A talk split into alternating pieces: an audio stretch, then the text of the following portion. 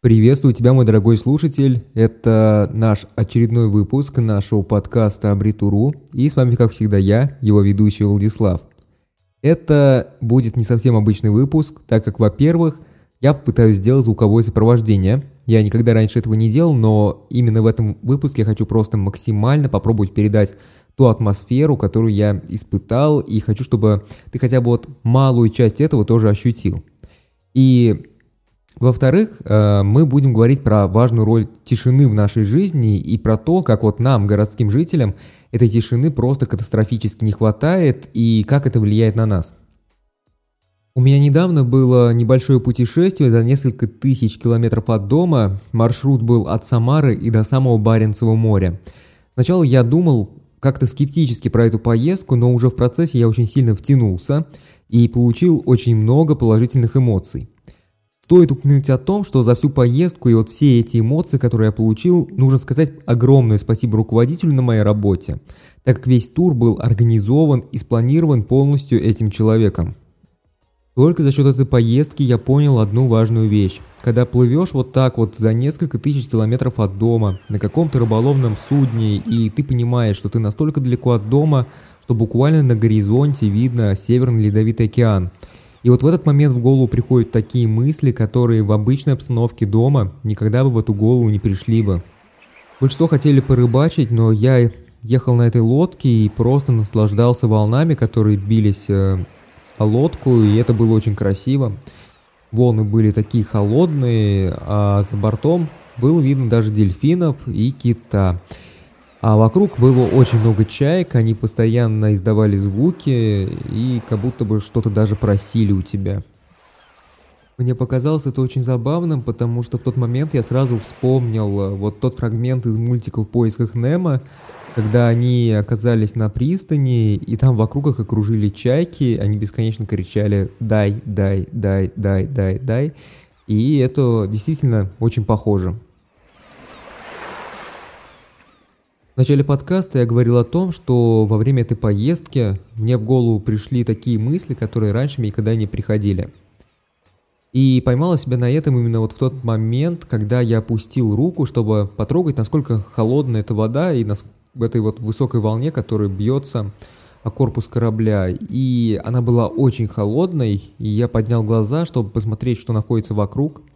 И я удивился, потому что вокруг вот вдалеке видно лишь парочку островов, а по сути вокруг больше ничего и нет. Просто огромная толща воды.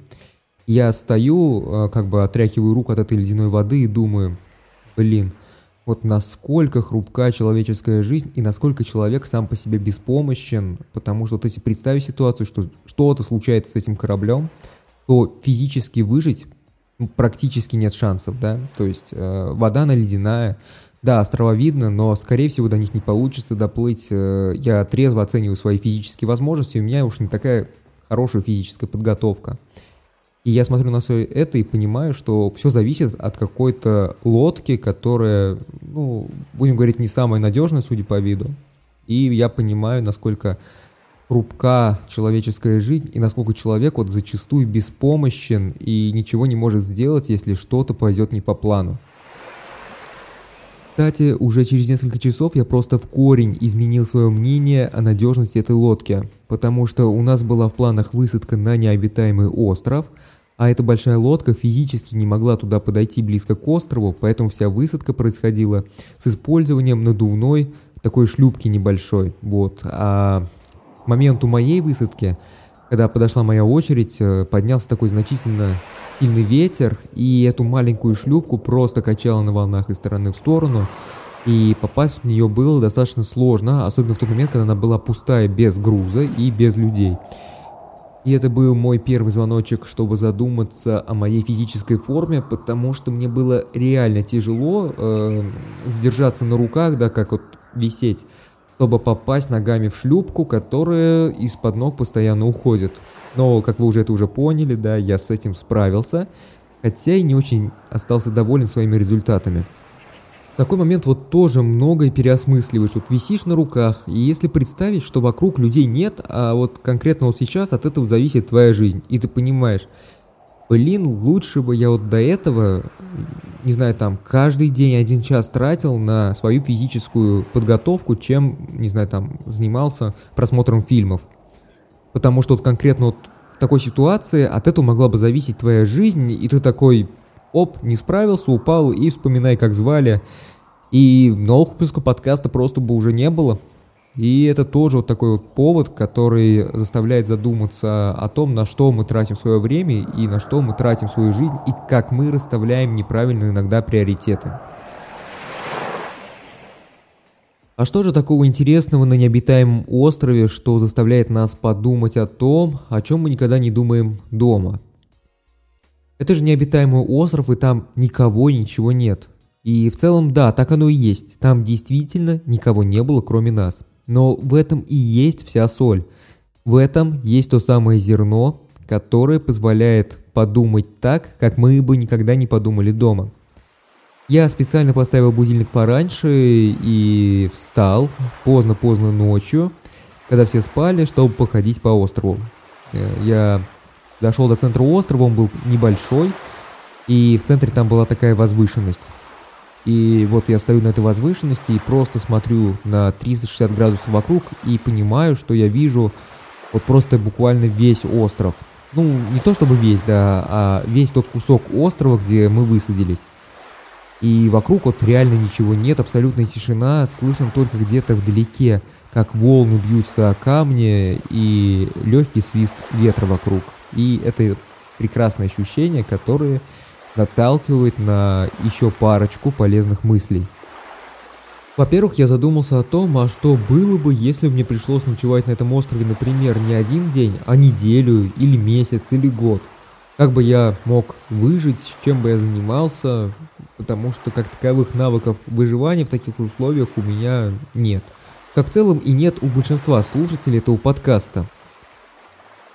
Но что для меня оказалось наиболее удивительным, то что вот это вот э, выживание, если бы оно могло бы случиться, это не самое страшное, как мне показалось. Самое страшное то, что дома у меня есть э, родственники, которые меня любят, которые желают со мной общаться. И ты понимаешь, что если вот такая ситуация случится, да, ты там будешь выживать месяц, год или больше, и ты их больше не увидишь. Э, целый год, да, а может быть и дольше. И это очень страшно. Ты ходишь в этом гордом одиночестве по острову, и в голову приходят мысли, что, блин, э, вот дома их очень много бывает, они дозваниваются, они там где-то ты с ними пересекаешься и часто общаешься, и тебе кажется, что иногда их даже как-то много.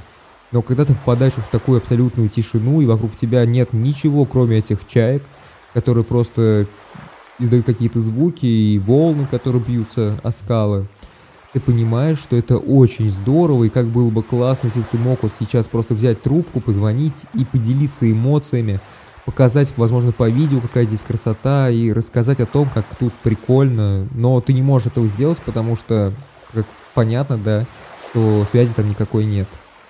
И вот эти часы тишины заставляют задуматься о том, что, будучи дома, мы не ценим эти мгновения, когда мы общаемся со своими близкими и делимся эмоциями.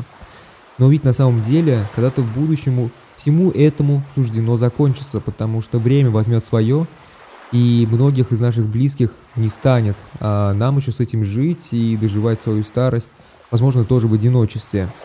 И это тоже заставляет задуматься о том, как я расставляю свои приоритеты сегодня, и, возможно, как мне их нужно скорректировать в будущем, чтобы не доживать свою старость в одиночестве, чтобы у меня была такая же хорошая семья, в которой я живу сегодня, где царит любовь, внимание и забота. И, как мне кажется, это очень важно.